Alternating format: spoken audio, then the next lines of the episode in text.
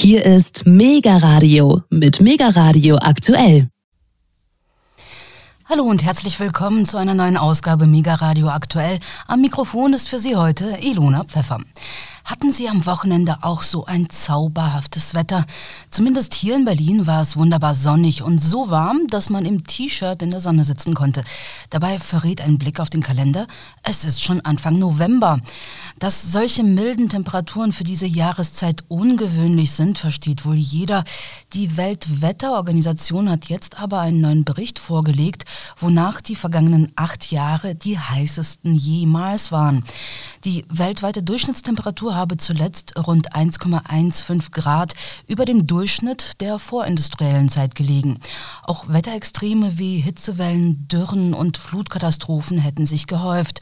Der Bericht sei die Chronik eines Klimakaos, erklärte UN-Generalsekretär Antonio Guterres. Unser Planet sende ein Notsignal. Das hört sich alles nicht gut an, aber es ist auch keine Neuigkeit, dass sich die Erde immer weiter erhitzt.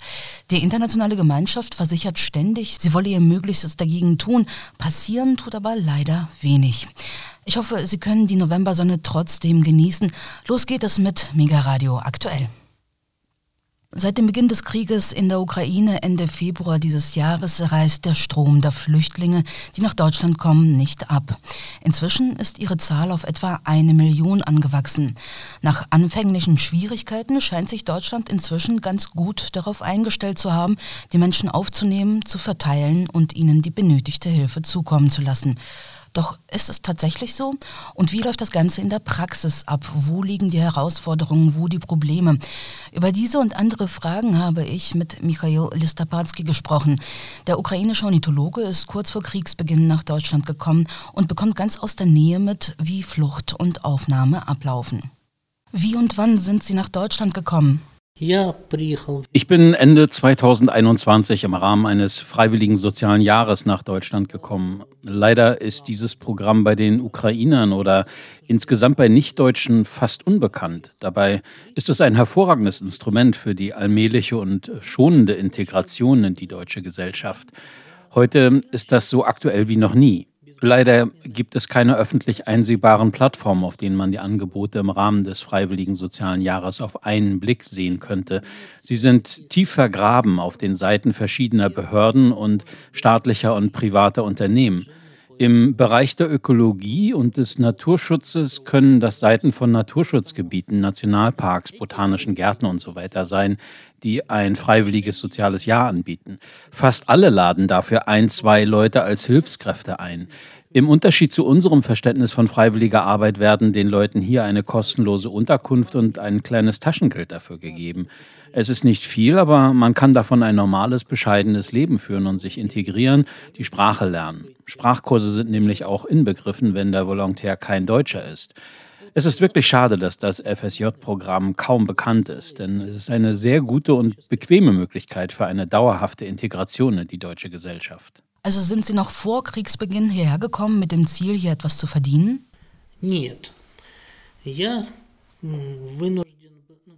Nein, ich hatte den Kindheitstraum, die deutsche zoologische Lehre näher kennenzulernen. Deutschland ist seit Jahrhunderten eine Welthauptstadt der Zoologie und ich wollte schon immer damit in Berührung kommen. Ich wurde älter, die Ziele hatten sich etwas verändert, der Wunsch blieb aber trotzdem bestehen. Bekannte und Kollegen haben mir dann den Tipp mit dem FSJ gegeben und ich habe ihn befolgt.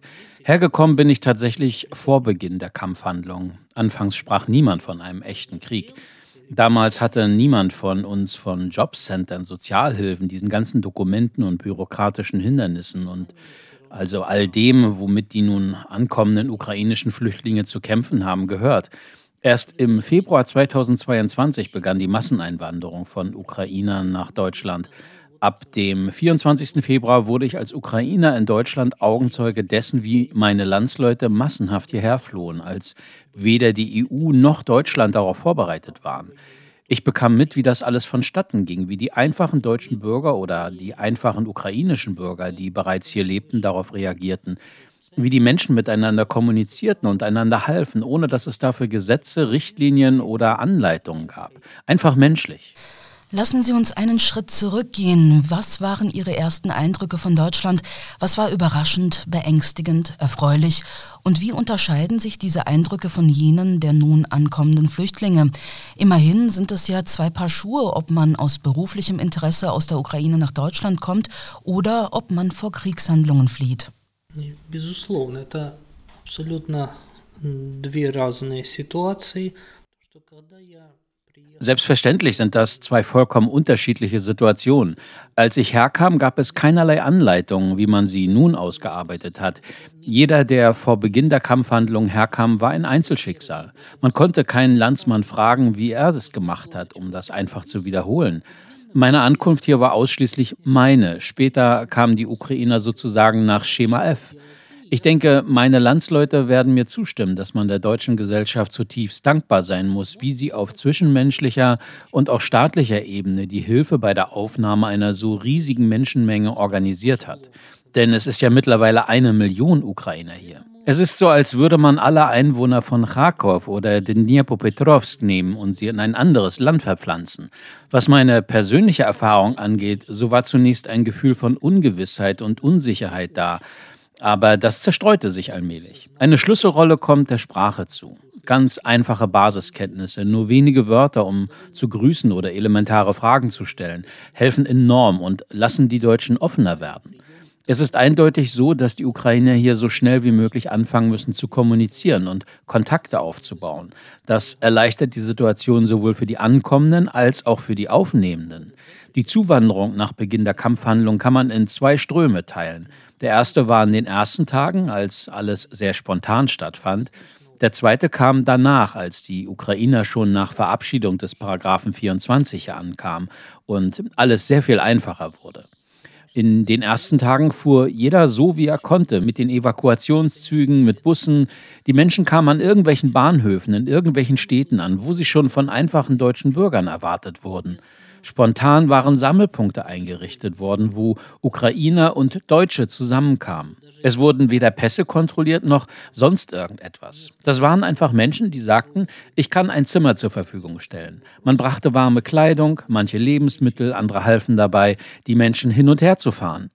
Die Ukrainer, die schon in Deutschland lebten, hatten in diesen ersten Tagen die Aufgabe, zwei Listen zu erstellen. Eine darüber, was die deutsche Bevölkerung an Hilfe bereitstellen konnte und eine andere darüber, was die neu ankommenden Ukrainer benötigten.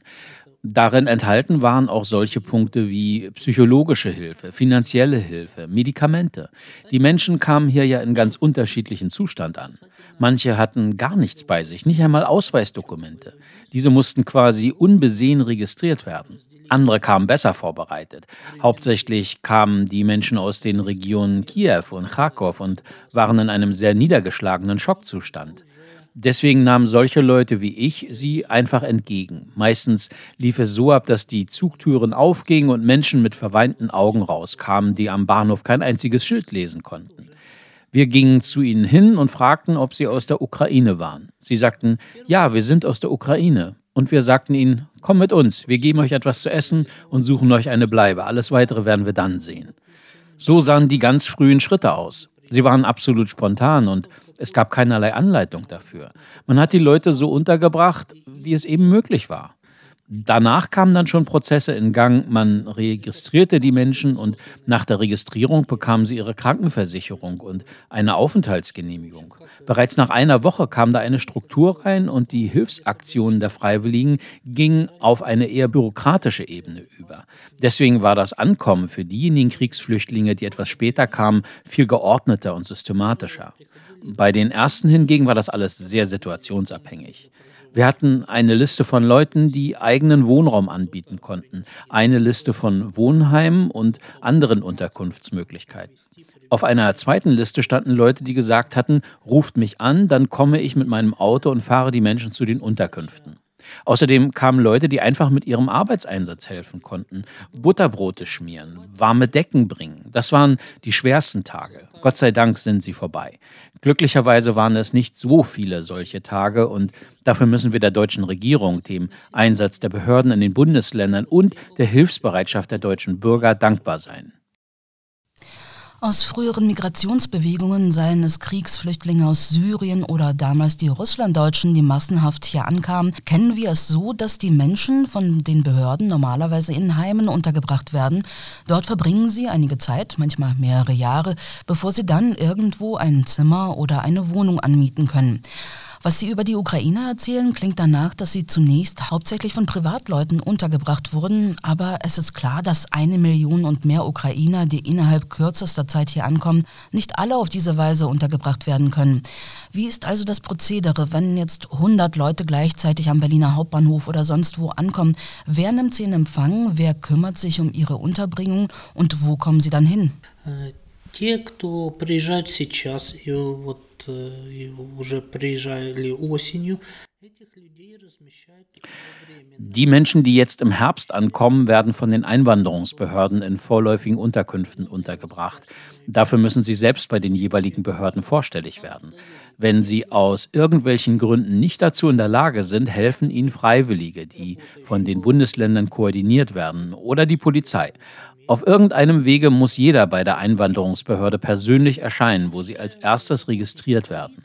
Wenn man die deutsche Bürokratie ruhig betrachtet und versucht, darin eine Logik zu finden, dann ist sie recht einfach gestrickt. Das Erscheinen eines Menschen auf deutschem Territorium muss festgehalten werden. Dann stellt man ihm die entsprechenden Dokumente aus und bringt ihn in einer Unterkunft unter. Anschließend bekommt er eine Krankenversicherung und muss innerhalb von 90 Tagen einen Aufenthaltstitel beantragen. Der Aufenthaltstitel gibt dem Menschen das Recht, in Deutschland eine Arbeit aufzunehmen und Wohnraum zu mieten. Das ist also für diejenigen, die arbeiten und wohnen, in die eigene Hand nehmen wollen. Legal hält man sich in Deutschland ab dem Moment auf, in dem man registriert wurde. Man bekommt Unterkunft, Verpflegung und die Möglichkeit, den Aufenthaltstitel zu beantragen. In seiner Funktion ersetzt er einen Pass. Mit diesem Dokument kann sich der Mensch dann schon vollwertig integrieren. Die Hektik der unverständlichen Anträge ist vorbei. Heute hat man einen genauen, verständlichen Algorithmus der Handlung eines Menschen, der aus der Ukraine hier ankommt. Ich würde niemandem empfehlen, erfinderisch sein zu wollen und eigene Wege zu suchen. Hier ist alles durchdacht und erprobt und man würde bloß die Arbeit derer stören, die das Ankommen der ukrainischen Flüchtlinge hier professionell regeln. Ich habe im Mai zwei ukrainischen Frauen geholfen, die in Berlin-Pankow völlig ratlos vor dem Arbeitsamt standen. Es stellte sich heraus, dass in dem ganzen großen Amt kein einziger Mitarbeiter Russisch oder Ukrainisch sprach und auch keine Dolmetscher engagiert worden waren, obwohl seit Monaten jeden Tag Dutzende Ukrainer dort ankamen. Nun ist ja Behördendeutsch selbst für Deutsche oft unverständlich und das Ausfüllen der Anträge eine Tortur. Wenn man dann noch fremd im Land ist, die Sprache nicht versteht und einem die Mitarbeiter in den Ämtern auch nicht helfen können, weil sie keine Russisch sprechen, dann stelle ich mir das sehr, sehr problematisch vor. Wie groß ist dieses Problem nach Ihrer Erfahrung? Dieses Problem ist zweifelsfrei vorhanden. Es ist ein sehr großes und komplexes Problem. Erstens sind in sehr kurzer Zeit sehr viele Ukrainer in ein Land gekommen, in dem man von der ukrainischen Sprache vorher praktisch nichts gehört hatte. Damit muss man sich einfach abfinden. In den neuen Bundesländern gibt es aber viele Menschen, die in der DDR in der Schule Russisch gelernt hatten und heute in den verschiedenen Ämtern arbeiten oder als freiwillige Helfer unterstützen. Mit diesen rudimentären Kenntnissen des Russischen lassen sich die vorhandenen Probleme oft irgendwie lösen. In Westdeutschland ist das Problem hingegen sehr viel größer. Noch größer ist es in den großen Städten, wohin die Ukrainer bevorzugt reisen. Sie versuchen in Berlin, München und anderen Metropolen unterzukommen.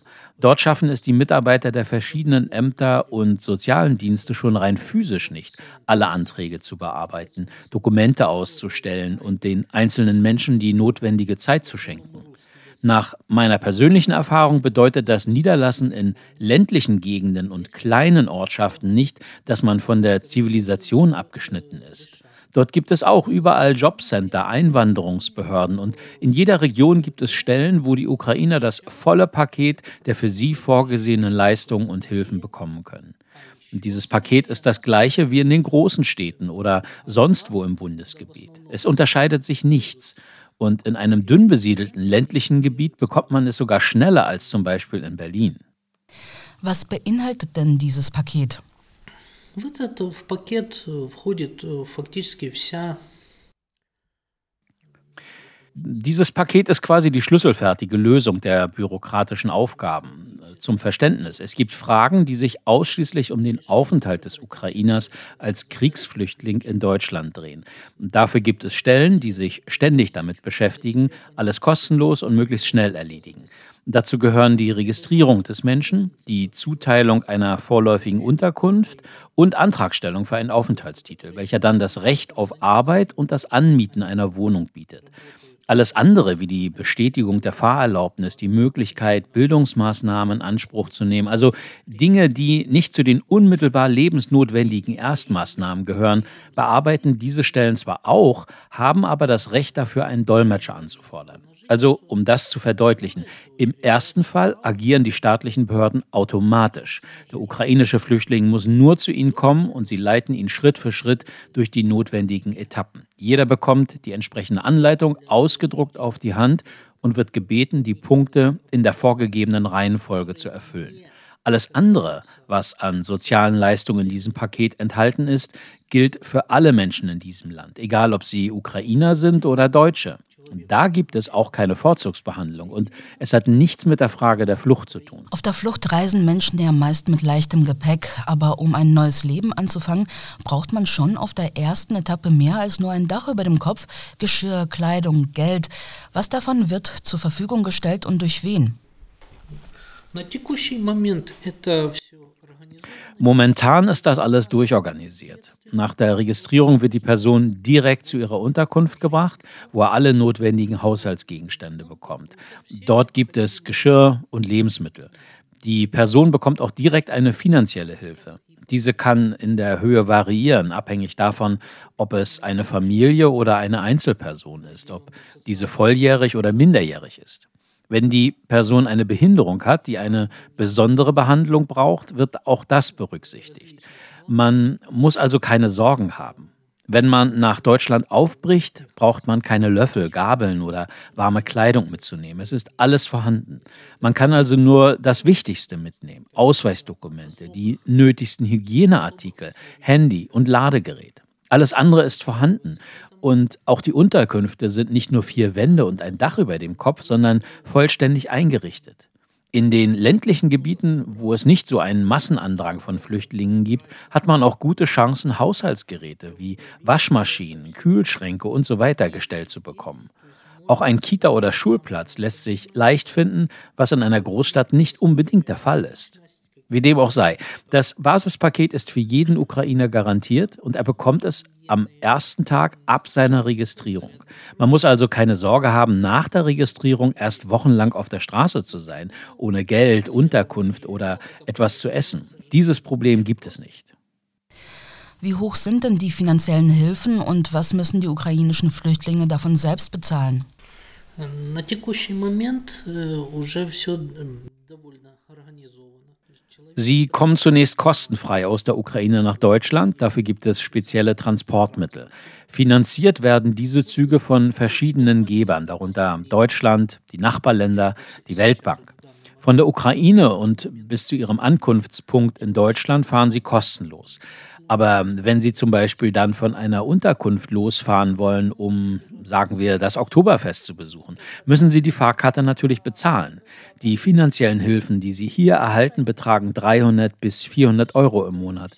Das hängt nicht nur davon ab, ob es Einzelpersonen, Familien, Pflegefälle sind, sondern auch davon, ob es andere Einkünfte gibt. Wenn jemand in der Ukraine Rente bezieht oder weiterhin per Fernschalte dort arbeitet, wird das von den Bezügen abgezogen.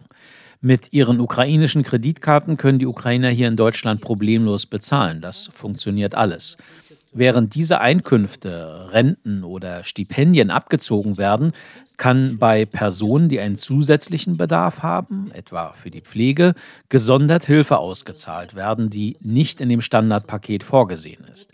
Daher sind die Ukrainer hier ausreichend versorgt und das Geld reicht zum Leben, wenn auch nicht für Urlaub oder ähnliches. Dennoch ist es ja quasi unmöglich, von diesem Geld in Deutschland zu leben, wenn man Miete, Nebenkosten, Versicherungen zahlen muss.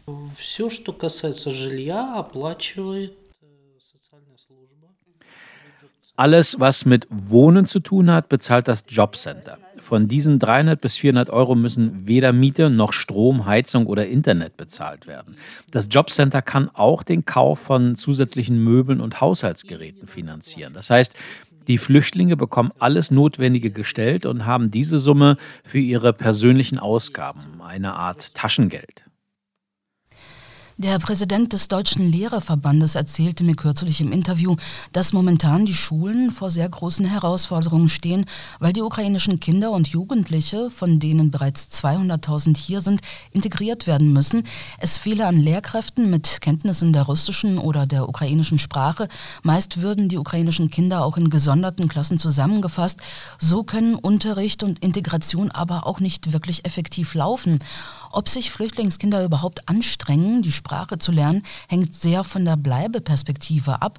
Wie gut läuft es Ihrer Erfahrung nach momentan für die ukrainischen Kinder?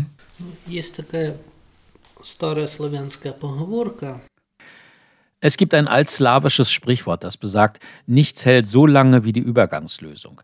Wenn Kinder und Erwachsene in Deutschland mit dem Gedanken leben, einfach nur den Krieg auszusitzen und sein Ende abzuwarten, dann macht es die Motivation nicht größer, die Sprache zu lernen. Erstens ist das schwer, es ist möglich, aber dafür muss man täglich etwas tun und kann es nicht auf später verschieben.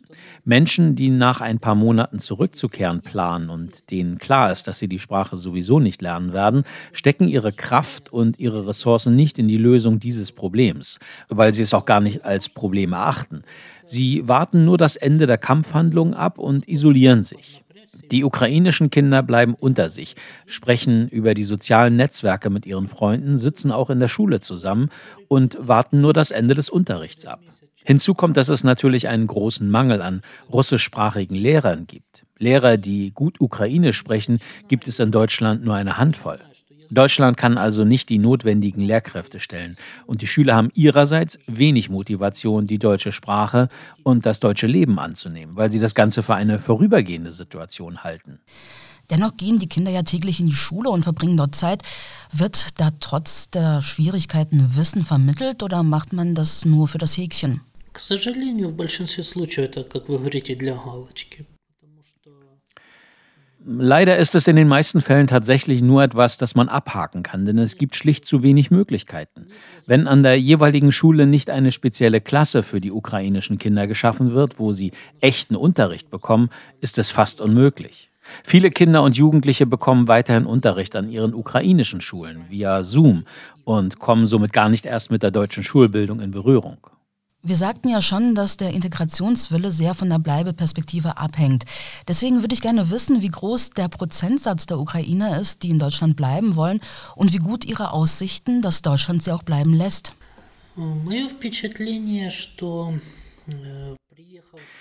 Mein Eindruck ist, dass die meisten ukrainischen Flüchtlinge ihren Aufenthalt in Deutschland als etwas Vorübergehendes betrachten. Deswegen wollen nur wenige die Sprache lernen. Und deswegen gibt es auch nicht viele, die hier eine Arbeit aufgenommen haben. Dabei muss man betonen, dass Deutschland im Fall der Ukrainer einen nie dagewesenen Schritt getan hat, indem es ihnen allen von Beginn an eine Arbeitserlaubnis erteilt hatte. Einst war es der große Traum vieler Ukrainer, eine offizielle, ganz legale Arbeit in Deutschland zu bekommen. Aber was wir heute sehen, ist, dass nur ein Bruchteil der Ukrainer das Angebot in Anspruch genommen hat. Wie wir wissen, hat Deutschland eine alternde Gesellschaft, besonders auf dem Land, wo Arbeiter dringend gebraucht werden.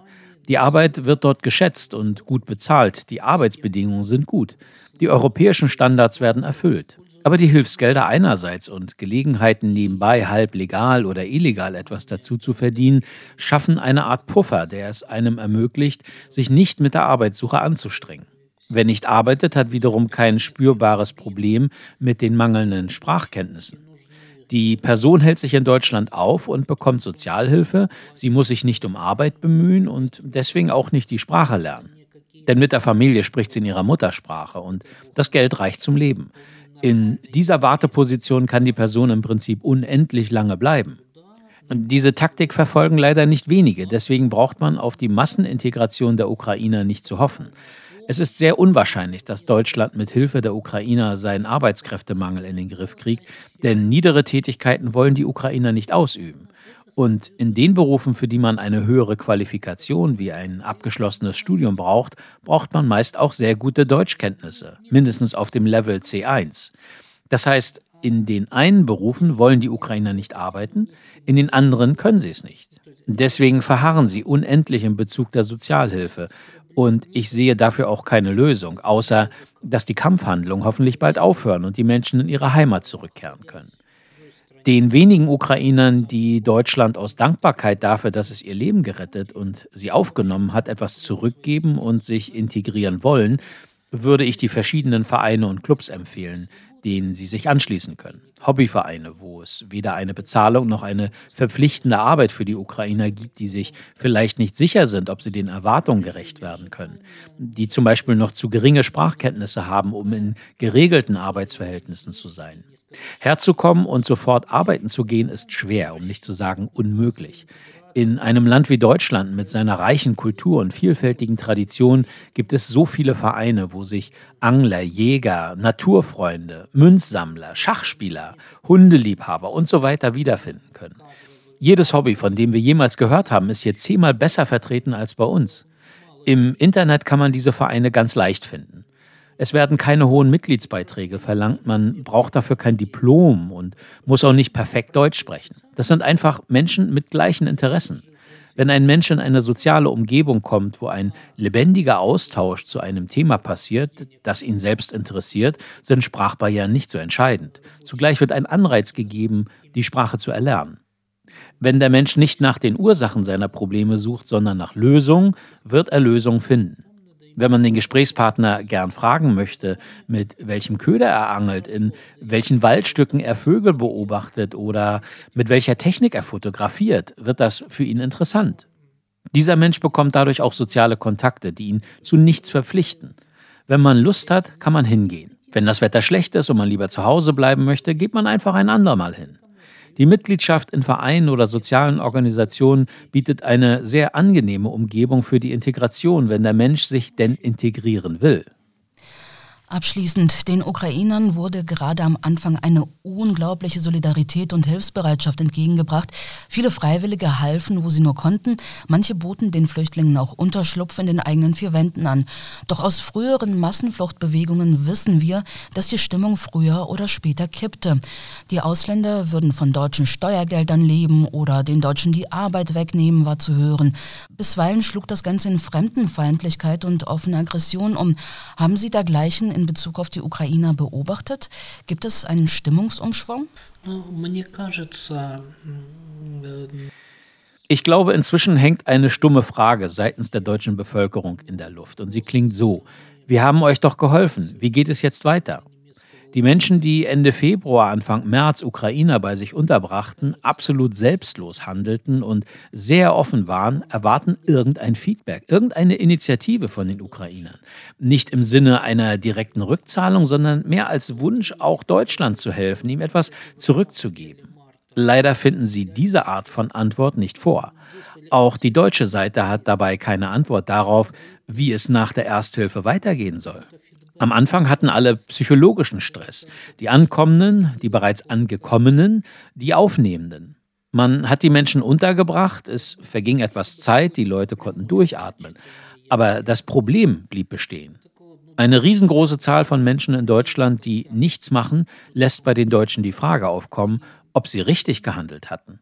Als Hausherren, die Gäste reingelassen haben, erwarten sie, dass diese sich irgendwie erkenntlich zeigen. Das muss keine Arbeit sein, für die sich die Deutschen zu schade sind. Das kann auch einfach nur sein, dass man rausgeht und die Blätter zusammenkehrt oder einen Zaun ausbessert. Aber das sehen die Deutschen leider nicht. Auch von staatlicher Seite gibt es keine Antwort auf die Frage, wie es weitergehen soll. Es gibt auch keine moralische Übereinstimmung in der Bevölkerung. Da sind Leute, die Sozialhilfe bekommen, arbeitsberechtigt sind, aber keine Arbeit suchen. Sie kommen ins Jobcenter und sagen, ich will ja arbeiten, aber ich kann die Sprache nicht. Ich wohne in einer Gegend, wo es keine Arbeit gibt. Man gibt mir keine Antwort, weil.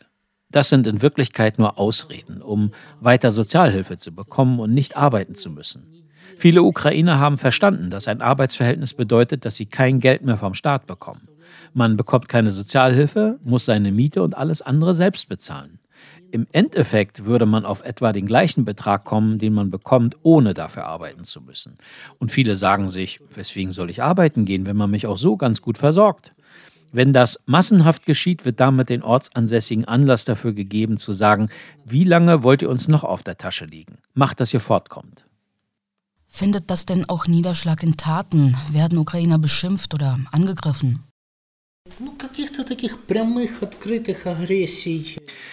Direkte Angriffe habe ich bisher nicht beobachtet, aber ich habe mitbekommen, dass Ukrainer von den Hausbesitzern, die ihnen Unterschlupf gewährt hatten, aufgefordert wurden, das Haus zu verlassen.